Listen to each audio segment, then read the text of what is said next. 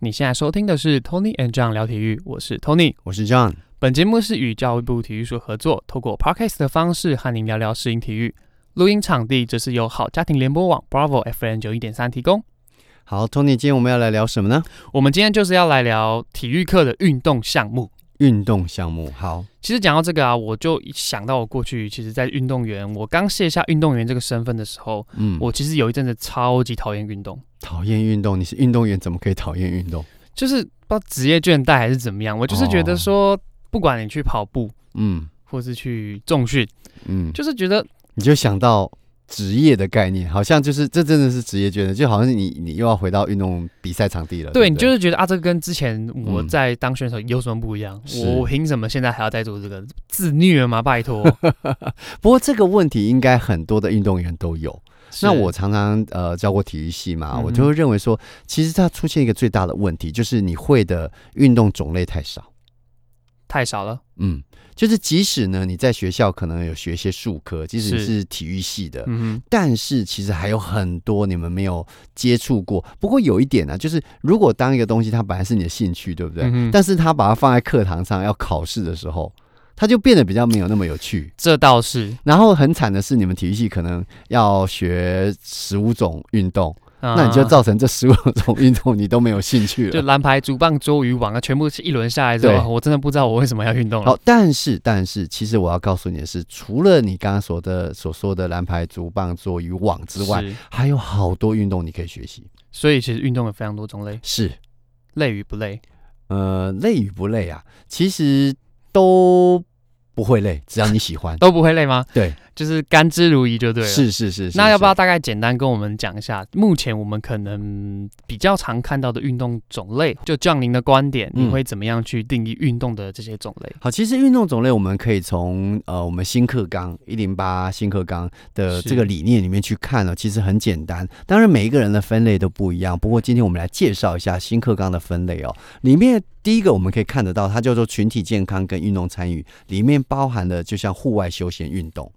户外休闲运动，对，户外休闲运动就非常的多啦。你说你要去呃溯溪啦，或者是你去呃蒙拉 gamseco 啊，这个都是其实包括很多很多呃、嗯、很多学生，他可能他们的学校在靠近海边，就会推独木舟、嗯风帆，嗯你想得到的。他靠近山上，他可能学学的是攀岩。所以这个种类其实很多时候会有点是当地学校的一些特色，等于是校本课程。程校本课程，这其实让我想到，因为我大学的时候我在彰化念书，嗯，所以其实我们都知道，那个端午节的时候，我们鹿港的龙舟其实非常有名，非常有名。对，所以其实周边的这些学校，每到三四月的时候，老师就会开始带着学生去划龙舟。对，我觉得那也未必一定要去夺标，一定要去拿到名次，而那就是一种。团体活动，而且是一个文化参与，是是一个文化，我觉得这蛮重要的。嗯嗯，对对对。那另外呢，教育部除了这个部分呢，他还在课纲里面放进了，例如例如说自我挑战类型的自我挑战，对，就是说基本上你玩这些项目是自己跟自己比，你一次比一次进步就好了。像有什么项目？像田径跟游泳。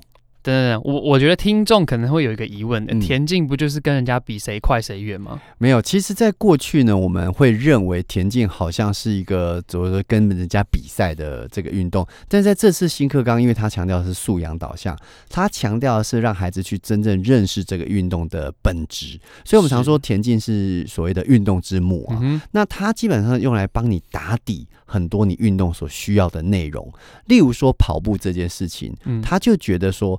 这个是在打底的，所以每一个人你开始跑的速度都不一样，所以本来就不应该是说你跟谁比。例如说，我跟很多很会跑百米的人跑，那当然我永远赢不了他。是，那这样我并不代表我就不适合跑步。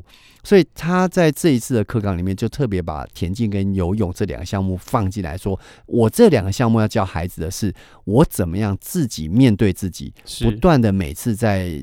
练习的过程当中，我自我挑战，让自己一次比一次好。所以在自我挑战型的这个运动，嗯，它的很重要的特色就是你是在挑战自我，是自己跟自己比，是不跟别人比，因为每一个人的起起跑点不一样。那应该有很多听众就会有一点呃好奇的地方是，嗯，那自己跟自己比，我怎么知道我现在这样子对不对？或是我现在知道的这些呃，不管是跑步的方式啊，或是游泳的方式，到底对不对？好，这个自我挑战呢，它一定要有很好的一个 reference，很好的一个参考。是，它最好参考就是时间距离。啊、例如说，我今天跑了一排，跑了百米，我今天跑了十五秒。那你过一阵子，你有练习，你跑了十四秒，我、嗯、哟，你就进步了。嗯哼，好，那游泳也是一样。你今天假设原来只能游一百公尺，那今天呢，经过老师的教育之后，你能游两百公尺，哎、欸，你就进步了。是，所以基本上呢，这些自我挑战的，它都有一个比较清楚的、立即的回馈，那可以让你知道你自己有没有进步。不过，我想这个过程也很重要的是，他对于这个运动的认识。嗯，不管是呃，我们知道我们现在很热。很热的就是路跑、路跑、马拉松、马拉松、三铁、嗯，对对对对对，就是呃，像现在很多呃运动科技的这个发达，很多时候你除了真的自己去跑之外，你好像还要知道很多，比如说心率，对，比如说步频，是是，或是你跑多快对你来说是一个中负荷的运动，是是是，怎么样跑是对你来说是一个高负荷的运动，对对对，我想这也是在自我挑战的这个运动里面很重要需要知道的事情，没错没错，对对对。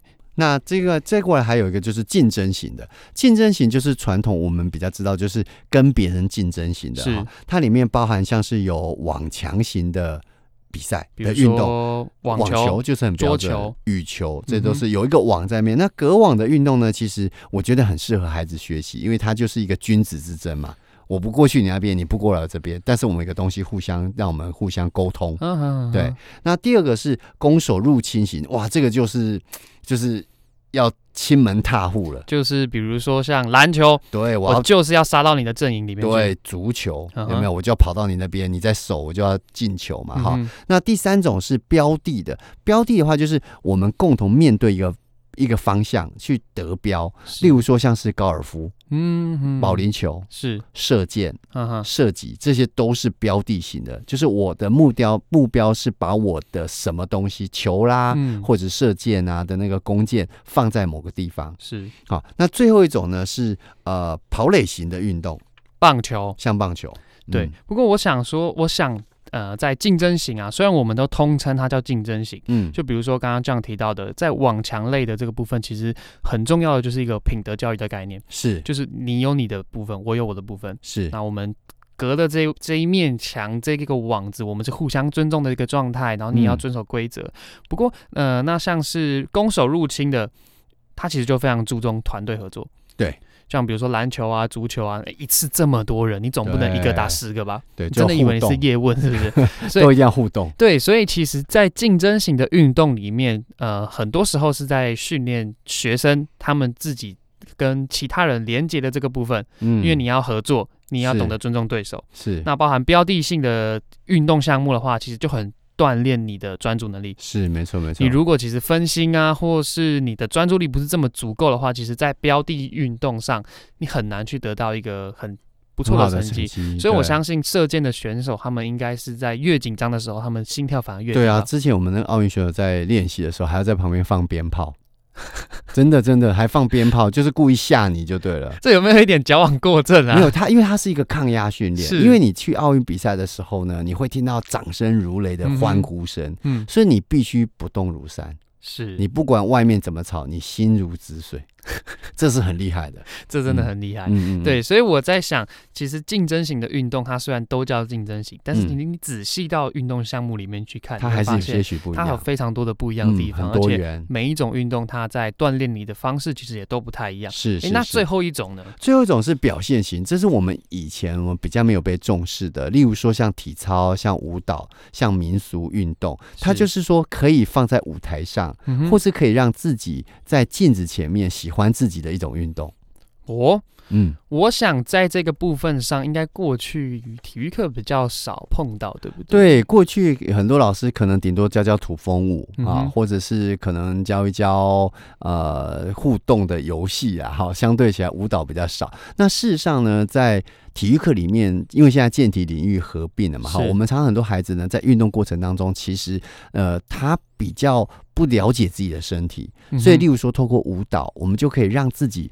很能够知道我的手应该摆在哪里，嗯、我的姿势现在是不是正确的，我有没有弯腰驼背？好，那包含呢，我在学体操的时候，万一我要跌倒的时候，我用什么方式去跌倒是最好的护身导法？嗯，好，所以像这些都是呃，在自我表现，呃，例如说你今天弯腰驼背的时候，你表现的精神状态就是比较不好，你今天身体往前倾，就是你想攻击，好，想后退，你有防卫，所以这些都是可以教孩子哦，很多很多，就是你怎么样透过身体去跟别人沟通。